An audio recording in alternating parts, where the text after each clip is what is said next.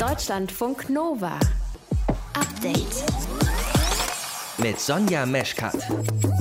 Kleiner Podcast, große Fragen. Ist Fleisch, das im Labor gezüchtet wird, nachhaltiger? Das ist ja ein Punkt, der wichtig wäre, ne? wenn es darum geht, wie wir nicht nur weniger Fleisch essen können, das direkt vom Tier kommt, sondern eben auch, wenn es um den Ausstoß von CO2 geht. Und da wird es dann doch schwierig mit dem Fleisch aus dem Labor. Die In-vitro-Fleischproduktion, also das findet ja alles in riesigen Fabriken statt, wird wesentlich mehr Energie verbrauchen als die konventionelle Fleischerzeugung und die braucht ja auch schon ziemlich viel Energie. Sagt Silvia Woll, sie arbeitet am Institut für Technikfolgenabschätzung und Systemanalyse in Karlsruhe. Ist Laborfleisch also trotzdem eine Lösung für uns oder nicht? Das ist eine Frage, mit der wir uns heute beschäftigen im frischen Podcast vom Update am 14. Juli. Und wir gucken auf den Fit for 55 Plan der EU-Kommission. Der ist heute vorgestellt worden. Ganz, ganz kurz zusammengefasst, das sind zwölf Gesetzesvorschläge, damit Europa klimaneutral wird. Also die Treibhausgase bis 2030 runter um mindestens 55 Prozent unter dem Wert von 1990. Und das ist ein großer Wurf, dieser Plan, der da heute vorgestellt wurde. So schätzt das der Stefan Lechtenböhmer ein vom Wuppertal-Institut. Warum er das denkt, das erklärt er euch gleich selbst. Ihr hört zu, das ist schön. Deutschlandfunk Nova. Die EU will klimaneutral werden bis 2050 und um dieses Ziel zu erreichen, hat die EU-Kommission heute ihren Fit for 55 Plan vorgestellt. We now have a shared sense of purpose. We have a shared sense of direction. We know where we want to go and what we need to do to get there. Wir sind uns einig, wir wissen, wo es hingehen soll und wie wir dahin kommen. Das hat heute die EU-Kommissionspräsidentin Ursula von der Leyen gesagt. 55 Prozent weniger CO2 schon im Jahr 2030. Und um das durchzusetzen, gibt es jetzt mehrere Gesetzesvorschläge. Zum Beispiel soll der CO2-Handel erweitert werden auf Gebäude und Verkehr. Es soll einen Klimazoll geben für Waren, die importiert werden. Und es soll eben keine Verbrennermotoren mehr geben für Neuwagen ab 2025. 35, um nur mal drei von insgesamt zwölf Vorschlägen zu nennen. Wie sinnvoll ist das und bringt uns das weiter gegen den Klimawandel? Ich frage nach bei Stefan Lechtenböhmer. Er leitet den Bereich zukünftige Energie- und Industriesysteme beim Wuppertal-Institut für Klima, Umwelt und Energie. Herr Lechtenböhmer, ist das jetzt der große Wurf, der da heute aus Brüssel kommt fürs Klima? Ja, Frau Meschkat, das ist auf jeden Fall ein, ein ganz ordentlicher Wurf. Es ist ja ein großes Paket aus verschiedenen Regulierungen und das ist ja auch erstmal nur Teil 1. Da kommt ja noch im Herbst ein weiterer Teil. Also von daher ist es, glaube ich, eines der größten, wenn nicht sogar das größte Regulierungspaket, was die EU-Kommission oder auch Vorgängerkommissionen hier auf den Weg gebracht haben. Von daher glaube ich schon, dass man sagen kann, da äh, hat sich die Kommission sehr viel Mühe gegeben. Dann lassen Sie uns mal ein bisschen detaillierter drauf gucken. Betrachten wir mal zum Beispiel den CO2-Preis. Der soll ja jetzt auch auf die Bereiche Gebäude und Verkehr ausgeweitet werden. Für uns VerbraucherInnen wird es dann ja teurer. Also wenn wir jetzt mal an, an Benzin denken oder Diesel oder Heizkosten. Wie fair ist das? Ja, im Grunde genommen ist das fair, weil das sind ja eigentlich die Kosten, die wir in Wirklichkeit auch verursachen, die wahren Kosten. Denn das CO2 verursacht Schäden und da ist es nur folgerichtig, das auch zu bepreisen. Von daher müssen wir einfach dessen uns bewusst sein, wenn wir ins Auto steigen, wenn, wenn wir äh, Energie verschwenden. Das hat eben Folgen und das kostet auch was. Und die sollte man auch bezahlen. Allerdings ist es natürlich auch so, dass es soziale Härten bedeuten kann und da muss man sich drum kümmern, weil es kann ja nicht sein, dass Leute dann eben am, äh, Schwierigkeiten bekommen, weil die sich das einfach nicht leisten können. Mhm, genau, das ist ja auch ein Punkt, der auf jeden Fall noch weiter diskutiert werden sollte. Das haben wir jetzt auch schon in den vergangenen Wochen gehört. Lassen Sie uns gucken auf die Neuwagen, also keine Verbrennermotoren mehr soll es für die geben ab 2035. Was bringt das konkret für den Klimaschutz? Das ist natürlich eine Umsetzung der Ziele. Im Grunde genommen ergibt sich das über die Grenzwerte, die die EU den, den äh, Autoherstellern oder Verkäufern vorgeben will. Das bringt natürlich einmal was, dass wir dann bis zum Jahr 2050 wirklich klimaneutral fahren. Wenn wir den entsprechenden erneuerbaren Strom für die Elektroautos beispielsweise auch bis dahin komplett zur Verfügung haben, ich glaube, es bringt darüber hinaus auch wichtige Signale. Man kann sicher diskutieren, hätte es nicht noch ein bisschen früher sein können, aber es setzt ein ganz klares Signal ab 2035 macht es überhaupt eigentlich keinen Sinn mehr, Verbrennerautos in den europäischen Markt zu bringen. Und da können sich eben Kunden, Hersteller alle darauf einstellen. Inwieweit sind denn diese Pläne jetzt überhaupt wichtig für Deutschland? Ich frage das deshalb, weil hier gibt es ja äh, sowieso schon strengere Klimaziele, also 65 Prozent CO2-Reduktion bis 2030 und bis 2045 dann eben auch schon die Klimaneutralität. Ja, das ist extrem wichtig für Deutschland, weil wir haben zwar diese Ziele, aber die Regierung hat diese Ziele ja bisher nicht mit, mit Maßnahmen hinterlegt. Und die EU-Kommission bringt jetzt einiges an Maßnahmen nach vorne schlägt die vor, die auch Deutschland helfen können und helfen werden, die selbstgesteckten Ziele zu erreichen. Und ich glaube, da ist es so ein Stück weit ein Wechselspiel. Die Ziele, die die EU-Kommission vorgeschlagen hat, sind ja noch nicht beschlossen. Da sind ja die Mitgliedstaaten, das Parlament jetzt in der Reihe und da kann das sozusagen entweder noch gesteigert werden im Ambitionsniveau, was wichtig wäre, es kann aber auch verwässert werden. Und da spielt natürlich Deutschland als größter Mitgliedstaat eine sehr, sehr wichtige Rolle. Aber wie gesagt, Deutschland braucht auch die EU, weil viele der Regulierungen helfen dann Deutschland wieder auch, die eigenen Klimaziele zu einzulösen.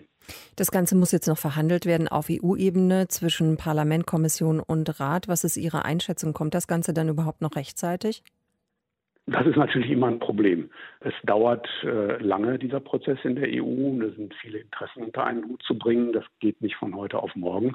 Von daher wäre es sicher sinnvoll, an der einen oder anderen Stelle auch schneller voranzugehen. Das kann aber zum Beispiel dann national passieren. Es hindert ja niemand, die Bundesregierung oder besser gesagt die nächste Bundesregierung an der einen oder anderen Stelle auch schon national im Vorgriff auf solche Regulierungen etwas zu tun. Und das wäre, glaube ich, auch sehr wichtig. Herr Lechtenböhmer, dann danke ich Ihnen für Ihre Einschätzung, was der Fit for 55-Plan der EU-Kommission bringt gegen den Klimawandel. Das hat uns Stefan Lechtenböhmer eingeschätzt. Deutschlandfunk Nova. Update. In 74 Tagen ist die Bundestagswahl. Das hat Innenminister Horst Seehofer heute nochmal selbst vorgerechnet. Er wollte dabei nicht mit seinen Mathe-Skills angeben. Es ging heute um die Sicherheit der Bundestagswahl. Werden digitale Angriffe erwartet? Ist das Wahlergebnis sicher? Wer hat Desinformationskampagnen gestartet? Klaus Jansen aus der Nachrichtenredaktion. Droht denn konkret wirklich Gefahr für diese Wahl im September? Ja, also die Wahl an sich ist sicher. Da sind sich die Experten heute einig gewesen. Also Innenminister Horst Seehofer, Verfassungsschutzpräsident Thomas Haldenwang und der Präsident vom Bundesamt für die Sicherheit in der Informationstechnik BSI, Arne Schönbohm, die waren da. Die haben auch heute darüber informiert und auch Bundeswahlleiter Georg Thiel. Der eigentliche Wahlvorgang im Wahllokal ist oldschool. Das geht dann mit Papier und Bleistift. Wir haben keine Wahlautomaten. Also das ist am Ende der Stimmzettel, der da ausgezählt wird.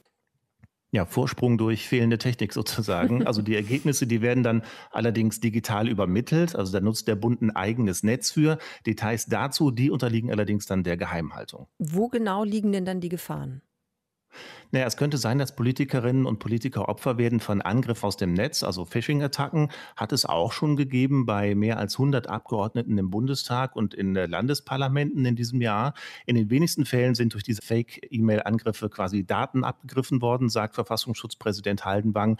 Größerer Schaden soll so nicht entstanden sein. Und die Experten, die haben auch betont, dass alle Parteien, die antreten, umfassend unterstützt und informiert werden sollen vor der Wahl. Ähm, ein anderer Punkt ist, dass Zweifel gesät werden sollen. Also ob die Wahl auch ordnungsgemäß abläuft, ob die Briefwahl auch sicher ist zum Beispiel. Da hat ein AfD-Bundestagsabgeordneter Dinge behauptet, die einfach so nicht stimmen, sagt Bundeswahlleiter Thiel. Briefwahlstimmen, die werden genauso behandelt wie alle anderen Stimmzettel auch, hat er heute noch mal betont. Also die sind genauso gesichert. Und was ist mit den Cyberattacken aus dem Ausland? Da werden ja immer wieder auch Russland genannt oder China. Ist das eine hm. mögliche Bedrohung? Ja, der ist Innenminister Horst Seehofer heute wenig konkret geworden, um es mal freundlich zu sagen. Also er hat nur gesagt, dass es viel Aufmerksamkeit gebe für mögliche Einflussnahmen von Moskau und China. Äh, aber dann hat er nur gemeint, die Sicherheitsdienste, die würden schon wissen, um wen es geht. Sicherheitsbehörden, Nachrichtendienste können nur erfolgreich sein, wenn sie äh, auch die Fähigkeit zur Schweigsamkeit haben. Das gilt übrigens auch für den Minister.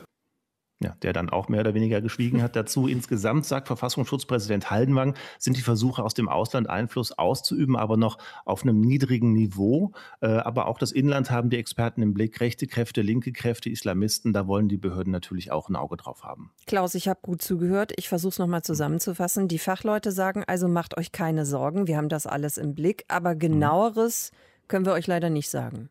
Das trifft es eigentlich ganz gut. Also zumindest dann auch noch zusammen mit dem Aufruf an alle Wählerinnen und Wähler, verlasst mal eure Filterblase, dann könnt ihr euch auch äh, besser informieren über die Wahl und ihr fallt nicht so schnell auf Falschmeldungen rein. Das ist, denke ich, ein guter Tipp. Und an die Parteien gab es halt das Versprechen, dass Hilfe da ist, falls wirklich was Größeres passieren sollte. Ähm, da hat sich Haldenwang zu einem etwas schrägen Fußballvergleich hinreißen lassen, hat er dann aber selber gemerkt, dass das nicht so gut passt. Wir verstehen uns alle gemeinsam als das große Team Deutschland und jeder hat besondere Fähigkeiten. Der eine ist der Stürmer, der andere ist der Verteidiger und alle zusammen bilden eine sehr gute Mannschaft, die äh, wahrscheinlich deutlich besser abschneidet als die Fußballnationalmannschaft bei der Europameisterschaft. Aber wir sehen eben uns als Team.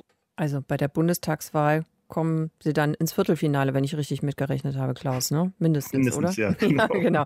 Experten haben heute darüber informiert, wie sicher die Wahl ist, die Bundestagswahl. Fazit, bis jetzt sind die Angriffe überschaubar. Infos dazu für euch im Update von Klaus Jansen. Danke dir. Deutschlandfunk Nova. Update. Na, bei wie vielen Social-Media-Plattformen seid ihr denn angemeldet? Also seid ihr so Team, ich bin überall? Zehn Stunden Bildschirmzeit pro Tag oder doch eher so, ach Leute, ein Account reicht mir doch. Also wenn ihr offen seid für noch mehr, dann gibt es seit heute, ab heute was Neues. YouTube Shorts heißt das Teil und Caro Bredendieck aus unserem Team hat sich das genauer angeguckt für euch. Caro, was ist das? YouTube Shorts. Das ist eine neue Funktion innerhalb der YouTube-App. Also am Laptop kannst du es nicht nutzen, sondern nur am Handy. Das ist dann ein eigener Feed mit kurzen Hochkant-Videos. Maximal 60 Sekunden sind die lang oder kurz, müsste man eher sagen. Mhm. Die spült dir dann einen Algorithmus rein. Du kannst Daumen hoch oder runter geben oder kommentieren. Und um zum jeweils nächsten Video zu kommen, wischt man dann halt nach oben. Aber das ist doch eins zu eins das, was man bei TikTok machen kann? Genau, es ist schon ziemlich eindeutig und ungeniert äh, abkopiert. TikTok plant zwar bald auch längere Videos möglich zu machen, also bis zu drei Minuten, aber trotzdem ist es eben sehr, sehr ähnlich. Und es ist ja nicht nur die Ähnlichkeit zwischen Shorts und TikTok, sondern Instagram Reels sind ja auch fast dasselbe, ja. nur halt 30 Sekunden lang maximal. Aber das Prinzip ist ja auch das gleiche. Man kann es also schon, würde ich sagen, als Kampfansage verstehen. Hinter YouTube steht ja Google beziehungsweise der US-amerikanische Alphabet-Konzern. Hinter TikTok steht das chinesische Unternehmen ByteDance und Instagram ist ja Teil von Facebook. Also drei Social-Media-Giganten, mhm. die da jetzt ihren Usern ein ähnliches Feature anbieten. Ja, also was man da halt alles so Tolles machen kann. Irgendwie Lip-Sync oder sowas. Man kann tanzen, Gag-Videos. Oder es gibt auch so äh, Listen mit Tipps, ne? Die fünf häufigsten Fehler, weiß ich nicht, bei der Partyplanung. Fünf Sätze, die Schwangere nicht mehr hören können. Solche Sachen. Genau, und YouTube Shorts wirbt allerdings damit, im Gegensatz zu den Konkurrenten, ein ganz dickes Pfund auf seiner Seite zu haben, nämlich dass YouTube mit vielen großen Namen in der Musikbranche Deals hat und ich deswegen, wenn ich da ein Video hochlade, viele Songs nutzen kann, weil die Rechte daran geklärt sind. Und es soll möglich sein, mit diesen YouTube Shorts direkt Geld zu verdienen. Das war zum Beispiel bei Instagram Reels bislang nicht so. Meinst du denn, das machen viele? Man muss wissen, die Funktion ist jetzt bei uns neu und seit dieser Woche verfügbar, aber Shorts wurde schon in 26 Ländern getestet, hatte da super viele Abrufzahlen. Deswegen hat YouTube es jetzt auf insgesamt 100 Länder ausgeweitet. Wie viele deutsche YouTuber Shorts nutzen werden, ist halt so ein bisschen die Frage. Ich habe mit Josef gesprochen, der heißt auf YouTube The Changeman und macht vor allem Selbstexperimente, wie äh, zum Beispiel sieben Tage nur zu Fuß gehen oder einen Monat lang ohne Spiegel auskommen. Er sagt, grundsätzlich findet er die Shorts-Funktion schon spannend, aber für mich persönlich wüsste ich jetzt aber nicht, ob ich das spannend umsetzen kann. Ich habe auf TikTok mal eine Reihe gemacht, wo ich meine Selbstexperimente, die ja meistens 15 Minuten lang sind, auf 60 Sekunden gekürzt habe und quasi wirklich nur die wissenschaftliche Essenz rausgezogen habe. Und fand das persönlich fast ein bisschen zu stressig. Ich weiß also noch nicht genau, ob ich Shorts wirklich nutzen werde. Aber brauchen wir überhaupt noch ein Format, also wo ich mit einer sehr kurzen Aufmerksamkeitsspanne ganz schnell noch von einem Video dann wieder zum nächsten skippe? Also ja, okay, ich mache es ja selbst auch, ne? macht schon Bock. Auf der anderen Seite mhm. aber auch so, uff. Ja, vor allem ist jetzt die Frage, ob jetzt neuer Content und neue Ideen dadurch entstehen, dass es Shorts gibt. Josef von The Changeman zum Beispiel geht davon aus, dass viele Influencer, YouTuber, Content Creator oder wie immer man sie nennen möchte, einfach das gleiche Zeug auf drei Plattformen hochladen. Wenn irgendwer ein Reel hat, dann ist das gleiche Ding auch auf TikTok und das wird jetzt auch auf Shorts stattfinden. Ich vermute mal, die werden alles spiegeln. Und das ist eigentlich auch schade, weil man hätte ja hier die Chance gehabt zu sagen, wir machen etwas ein bisschen anders. Und jetzt ist halt irgendwie auf jeder Plattform das Gleiche. Wenn man jetzt sagen würde, bei Wein damals waren es ja, glaube ich, neun Sekunden am Anfang. Wenn man es wirklich nochmal kurz und anders macht, dann macht das ja kreativ wirklich einen Unterschied. So ist es jetzt halt eine Kopie der Kopie der Kopie. Der Kopie, der Kopie, der Kopie. Wer weiß, wie viele denn noch kommen. In der YouTube-App ist eine neue Funktion verfügbar. YouTube Shorts heißt das Ganze und Caro Bredentiek, genau, Caro Bredendieck aus dem Nova-Team hat es euch vorgestellt. Danke dir. Deutschlandfunk Nova. Update. Fleisch essen, ohne dass dafür ein Rind sterben muss oder ein Schaf oder ein Fisch oder ein Hamster. Das geht ja. Ne? Wisst ihr, die Technik heißt in vitro. Da wird das Fleisch im Labor gezüchtet und das soll eben gut sein fürs Tierwohl, fürs Klima. Insgesamt einfach auch gesünder und günstiger so heißt es. Ganz vorne mit dabei beim Fleisch aus dem Labor ist eine Firma aus Israel. Die können offenbar pro Tag 500 Kilogramm von diesem Zellfleisch herstellen und ab dem kommenden Jahr wollen die eben auch in die Supermärkte liefern. Ja, das klingt fast zu super, um wahr zu sein, oder? Wir haben einen Faktencheck gemacht, was alles von dem, was dieses Laborfleisch besser machen soll, auch wirklich stimmt. Unser Nova-Reporter Stefan Beuting mit den Fakten. Tiere habe ich lieb, Hamburger aber auch. Und das kann schwierig werden. Und wenn jetzt jemand erzählt, Hamburger plus reinem Gewissen, das geht zusammen. Also Genuss und Welt retten. It's the latest innovation in food tech. Cultured meat and plant-based meats are going to be the next Coca-Cola and Pepsi, you know. Die Utopie das globale Ernährungsproblem als wachsende Weltbevölkerung und wachsender Fleischkonsum, das wird gelöst durch In-vitro-Fleisch. Das Problem mit dem Carbon Footprint, also mit diesem klimafeindlich tiefen CO2-Hufabdruck der Massentierhaltung, gelöst. Dieses ewige Rumgenöle. Wir müssen verzichten. Quatsch. Einfach genießen. Und auch wirtschaftlich kommen die fetten Jahre wohl noch. Die Investmentbank Barclays rechnet damit, dass bis 2030 140 Milliarden Dollar mit Fleischersatzprodukten umgesetzt werden. Bis 2040 dann mehr als das Vierfache davon. And you see, it's, it's pretty close, wouldn't you say? Ganz nah dran. Das meint zumindest In-vitro-Fleischpionier Mark Post. Aber ob das wirklich so ist? Anruf bei einer, die sich wirklich auskennt, bei Silvia Woll. Und die sagt, Tatsächlich sind das alles Versprechungen, äh, die man mit Vorsicht genießen muss, weil es noch überhaupt nicht wissenschaftlich belegt ist, dass es tatsächlich eintritt. Silvia Woll arbeitet am Institut für Technikfolgenabschätzung und Systemanalyse in Karlsruhe. Dort ist sie Teil der Forschungsgruppe Gesundheit und Technisierung des Lebens, ist Expertin in Sachen In-vitro-Fleisch, beziehungsweise Expertin darin, einige übersteigerte Erwartungen rund um das Thema auf den Boden der Tatsachen zurückzuholen wie etwa die hochgesteckten Ziele der neuen Firma in Israel, die mit den 500 Kilo pro Tag. Mhm. Also diese erste Fabrik, die hat tatsächlich jetzt Anfang des Jahres, diesen Jahres, ähm, verkündet, dass sie jetzt öffnet, dass sie jetzt geöffnet hat. Aber diese 500 Kilogramm, das ist das, was sie irgendwann produzieren können, wenn sie es schaffen, das komplett auszulasten. Da sind sie offensichtlich noch nicht. Einerseits Werbebotschaften und Erfolgsmeldungen in den Medien. Andererseits eine ziemlich dürre Datenlage. Dabei würde Silvia Woll gerne mehr über die genauen Produktionsbedingungen wissen. Denn davon hängt ab, welche Probleme In-vitro-Fleisch lösen kann und welche neuen es in der Massenproduktion dann später selbst schafft. Also die Muskelzelle, die kommt in eine, in eine, Art Nährlösung und wird dann in der Regel auch mit elektrischen Impulsen versetzt. Äh, über diese Impulse und die Nährstofflösung nimmt ähm, die Zelle eben Nährstoffe auf und beginnt zu wachsen und äh, braucht auch ein Gerüst, ein Trägergerüst, an dem sie entlang wachsen kann. Und auf die Art und Weise beginnt sich dann das Fleisch zu bilden. Und dieser Prozess braucht Energie. Die In-vitro-Fleischproduktion, also das findet ja alles in riesigen Fabriken statt, wird wesentlich mehr Energie verbrauchen als die konventionelle Fleischerzeugung und die braucht ja auch schon ziemlich viel Energie. Weil die Startups zwar viel Werbung raushauen, aber keine Zahlen, daher weiß niemand so genau, wie viel mehr an Energie. Ähnliches Bild beim Tierwohl. Denn irgendwoher müssen die Muskelstammzellen ja kommen. Also man benutzt so eine Art große Spritze und nimmt damit ein Stück Muskelgewebe aus einem Muskel eben heraus. Also man muss ja an diese Stammzellen herankommen. Tierhaltung wird also weiterhin dazugehören. Zwar weniger, aber nicht zwangsläufig ethischer und besser. Und unklar ist auch, ob das fertige Produkt gesünder ist für uns. Die Technik wird nämlich auch so beworben, dass Fleisch weniger fett, dafür proteinreicher gezüchtet werden kann. Laborfleisch mit Ernährungsbonus, so das Versprechen. Dabei ist sich die Ernährungsforschung gar nicht einig, wie viel von was in Fleisch sein soll, damit es gesund ist. Also solange man sowas eben überhaupt nicht weiß, ist es ja gar nicht möglich, In-vitro-Fleisch so zu äh, konzipieren, dass es besser ist. Das geht ja gar nicht. In 30 Jahren wird die Menschheit sehr wahrscheinlich die 10 Milliarden Marke knacken. Der Fleischkonsum könnte sich bis dahin vervielfachen. Wenn Angst und Hoffnung zusammenkommen, dann lohnt es sich immer nüchtern nachzurechnen. Wer eine Hühnerkalorie zu sich nimmt, der muss wissen, da steckt das Zweifache an Futterkalorien aus Pflanzen drin.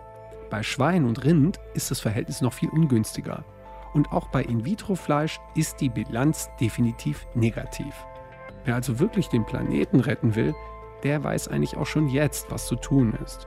Dann ist das Beste, was wir tun können, uns vegetarisch oder noch besser vegan zu ernähren. Und was das Versprechen angeht, dass wir kurz vorm Durchbruch stehen. And you see, it's, it's pretty close, wouldn't you say? Das Zitat ist von 2013. Stand heute wartet die Welt immer noch auf das erste Supermarktregal, in dem eine Packung In-vitro-Hack liegt. Ich denke, dass In-vitro-Fleisch damit deutlich zu viel verspricht, als es am Ende wohl halten kann. Deutschlandfunk Nova. Update. Bitcoin kennen wir alle. Dabei gibt es ja auch noch fast 8500 andere digitale Währungen. Und die EU, die will auch gerne mitmachen mit dem digitalen Euro, wenn ihr so wollt. Darüber wird ja schon länger nachgedacht. Ob der bald kommt, was der uns bringen könnte, dazu gab es heute Infos, aktuelle von der Europäischen Zentralbank, von der EZB. Und das gucken wir uns nochmal gemeinsam an mit Ursula Mayer vom Hessischen Rundfunk aus der Wirtschaftsredaktion dort. Die kann euch mehr dazu sagen. Ursula, war das jetzt schon der Startschuss für den digitalen Euro? Nein, was die EZB heute beschlossen hat, das war jetzt erstmal so eine Art weiterer Fahrplan. Sie hat ähm, ein auf zwei Jahre befristetes Großprojekt ins Leben gerufen. Da werden jetzt die Zentralbanker erstmal an einer möglichen digitalen äh, Währung arbeiten, weitere Experimente durchführen. Im Labor sitzen sie ja natürlich nicht, sondern hauptsächlich von den Rechnern. Hm. Und da geht es jetzt erstmal ums Technische, Datenschutz, Privatsphäre. Aber was natürlich auch klar ist, EZB-Chefin Christine Lagarde, die ist eine große Verfechterin des digitalen Euro. Nun kann sie sowas natürlich nicht alleine entscheiden. Das äh, beschließt der EZB-Rat zusammen. Aber sie hat schon Anfang des Jahres gesagt, sie hält es also für sehr wahrscheinlich, dass der digitale Euro kommen wird allerdings auch erst frühestens in fünf Jahren. Und auch wichtige Länder der Eurozone, nämlich Deutschland und Frankreich, haben sich bereits für die digitale Währung stark gemacht. Also es sieht schon sehr danach aus, wie wenn wir unseren Kaffee dann irgendwann wirklich mal mit digitalen Euros bezahlen können. Wie soll das denn dann funktionieren? Also das Projekt steckt wirklich noch in den Kinderschuhen. Da ist noch nicht so viel bekannt, aber zumindest so viel. Der digitale Euro soll äh, eine Alternative sein zum Bargeld. Er soll Bargeld nicht abschaffen, sondern nur ergänzen und er soll auch so sicher sein. Das ist der EZB ganz wichtig. Also sprich, wenn in Deutschland wirklich mal eine Bank pleite geht oder ein Zahlungsdienstleister, sollen Bürger an diesen digitalen Euro, an dieses virtuelle Zentralbankgeld immer noch rankommen. Und ähm, das ist jetzt ganz interessant, weil die Banken sich ja wirklich sorgen, sie könnten jetzt durch den digitalen Euro überflüssig werden. Haben die sich jetzt schon selbst Gedanken gemacht und ins Spiel gebracht und vorgeschlagen, die Bürger könnten den digitalen Euro ja über die Geschäftsbanken bekommen und dann zum Beispiel runterladen auf ihr Smartphone, auf eine Bargeld-App zum Beispiel mhm. und dann könnten sie damit überall bezahlen. Nicht nur, wenn sie online sind, auch ohne Internetverbindung. Also solche Gedankenspiele gibt es, aber das ist alles noch nicht endgültig entschieden. Aber warum macht die EZB das überhaupt? Also ich meine, wir können ja schon ganz, ganz viele Sachen digital bezahlen. Wozu brauchen wir jetzt noch einen digitalen Euro? Also im Alltag wäre es natürlich schon witzig, beim Bäcker um die Ecke oder im Supermarkt mit dem digitalen Euro zu zahlen, aber wir brauchen ihn nicht, das stimmt. Noch nicht. Die europäischen Währungshüter, die denken da nämlich schon weiter. Denn wenn du sagst, wenn wir mit Kreditkarten zahlen oder mit Online-Bezahldiensten, da stecken ja in vielen Fällen US-amerikanische Privatkonzerne dahinter. Und dasselbe befürchten die Währungshüter eben auch im Bereich der Währung. Du hast es am Anfang angesprochen. Kryptowährung gibt es ja schon. Bekanntestes Beispiel sind die Bitcoins. Mhm. Ja, da gibt es natürlich große Diskussionen, wie sicher werthaltig sind die. Aber es gibt schon namhafte Firmen, die sich damit auseinandersetzen und äh, die Währung zum Teil ja auch schon akzeptieren. Oder der US-amerikanische Großkonzern Facebook mit seinen Milliarden Nutzern tüftelt ja auch schon an einer eigenen digitalen Währung. Da ist zwar in letzter Zeit ruhiger geworden, aber der Konzern hat halt Geld genug und keinen bürokratischen Apparat wie die EZB, also kann relativ schnell auch was auf die Beine stellen. Und selbst die chinesische Zentralbank testet bereits einen digitalen Yuan. Also da ist wahnsinnig viel Konkurrenz da und dem will die EZB was entgegensetzen, weil sie fürchtet eben, wenn zu viele Menschen andere Währungen als den Euro nutzen, wenn ausländische Konzerne da die Oberhand gewinnen, könnte ihr Einfluss auf den europäischen Währungsraum schwinden. Sie könnte womöglich schlimmstenfalls nicht mehr für stabile Preise garantieren und sowas wie Geldpolitik wäre womöglich gar nicht mehr möglich. Was ist denn dann eigentlich der Unterschied zwischen einem digitalen Euro und solchen privatwirtschaftlichen Währungen? Also beim digitalen Euro, da steht ja eine Zentralbank dahinter, die gibt ihn aus und überwacht seinen Wert. Und da stehen auch die Volkswirtschaften der Eurozone dahinter. Dagegen bei Bitcoins oder anderem privat erschaffenen Geld, da ist das ja anders. Wer kontrolliert, wie viel das wert ist? Wer bestimmt überhaupt diesen Wert? Das ist ja alles viel komplizierter. Bei den Bitcoins, da sagt man gut, ja, der Gegenwert ist zum Beispiel der Strom, den ich verbrauche, wenn ich so ein Bitcoin errechne oder bei der Währung Diem plant Facebook zum Beispiel auch, sie an andere bestehende Währungen wie den Dollar zu koppeln. Aber das sind alles Hilfskonstruktionen und wie man bei den Bitcoins gut sehen kann, schwankt ihr Wert ja massiv. Sprich, die Leute können sich einfach nicht darauf verlassen, dass sie morgen noch so viel dafür kaufen können wie heute. Die EZB hat neue Infos rausgegeben heute zum digitalen Euro und wir haben darüber gesprochen vor der Sendung mit Ursula Mayer. Deutschlandfunk Nova. Update. Im Westen der USA und Kanada, da gibt es gerade richtig, richtig schwere Waldbrände. Eins von ihnen, das sogenannte Riverfeuer, breitet sich gerade sogar in der Nähe vom Yosemite Nationalpark aus. Ein Ort in Kalifornien setzt jetzt auf eine, naja, ich nenne es mal ungewöhnliche Unterstützung im Kampf gegen die Brände, nämlich mit diesen kleinen Freunden hier. Ja, Ziegen. Ziegen sollen helfen gegen die Waldbrände. Aber wie denn? Darüber sprechen wir jetzt mit Alexander Held. Er ist Waldbrandexperte beim European Forest Institute. Alex, wie können denn Ziegen gegen Waldbrände helfen? Na, Ziegen helfen gegen Waldbrände eigentlich in einer ganz banalen Weise, indem sie, wir nennen es verfügbares Brennmaterial, also Biomasse, die dann bei trockenem Wetter zu Brennmaterial wird, wegfressen. Und hm dieses Konzept hat ja historisch schon im Mittelmeerraum ewig funktioniert, bis die ganze Landwirtschaft nachgelassen hat und wir dann eben die Ansammlung von Biomasse und Brennmaterial haben. Aber erklär uns noch mal ein bisschen genauer, wie das funktioniert. Also du hast dann so eine kleine Herde von Ziegen, die stellst du irgendwo hin. Woher sollen die denn wissen, wie sie da was wegfressen sollen? Ja, also wenn wir präventiven Brandschutz von Feuerwehrseite her denken wir immer an Wege, wo die Feuerwehr fahren kann zum Feuer und dann Wasserentnahmestellen, wo sie Wasser findet.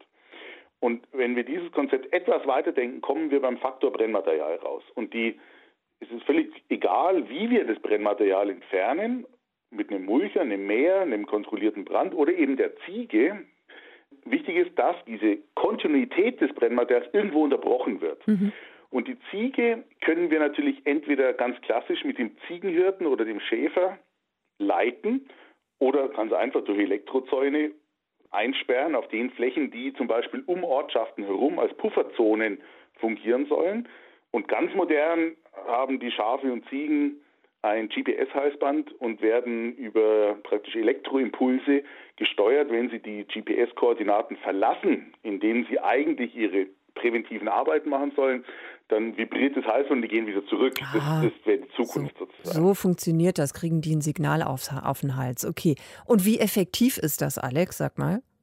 Also ich habe das sogar hier bei uns im südlichen Schwarzwald mal getestet mit unserem örtlichen Schäfer.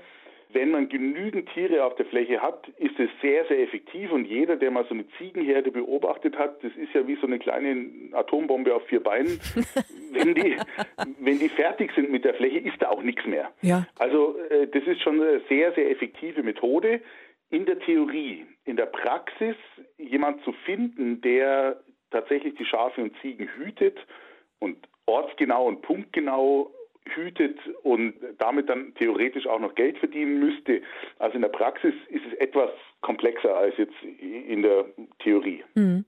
Wenn ich dich richtig verstehe, muss man ja die Ziegen dann auch einsetzen, am besten bevor es brennt, damit man so eine, so eine Schneise hat, so sage ich es jetzt einfach mal, oder einen Kreis oder wie auch immer, auf jeden Fall was geschaffen hat, wo das Feuer eben nicht drüber hinweg kann.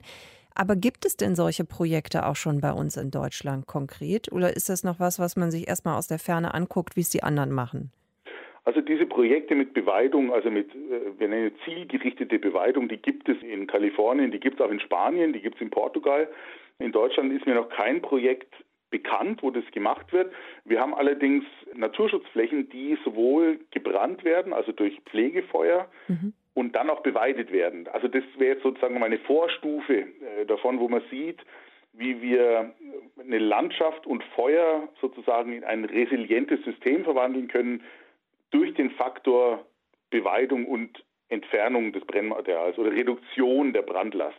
Also äh, im Naturschutz gibt es, sagen wir mal, Vorläufer von solchen Ansätzen, aber ich könnte mir sowas durchaus vorstellen in Übergangszonen, wo Siedlung in den Wald hineinwächst oder andersrum der Wald in besiedeltes Gebiet hineinwächst, wo man sagt, wir gönnen uns einen 50 oder 100 Meter breiten Beweidungsstreifen um solche Siedlungen um tatsächlich, wenn Feuer aus dem Wald kommt, intensives Feuer in die Knie zu zwingen und sozusagen ein harmloses Feuer mit wenig Brennmaterial, was dann Richtung Ortschaft läuft, wo man es dann auch relativ sicher und effektiv bekämpfen könnte. Das könnten die Ziegen also in den Griff bekommen. Alex, äh, super interessant, was du uns hier erklärt hast. Vielen Dank dafür und dir noch einen schönen Abend. Ne? Gerne, ebenso. Jo. Tschüss nach Köln. Danke. Alexander Held ist Waldbrandexperte beim European Forest Institute und wir haben mit ihm darüber gesprochen, wie Ziegen denn eigentlich gegen Waldbrände helfen können. Deutschlandfunk Nova.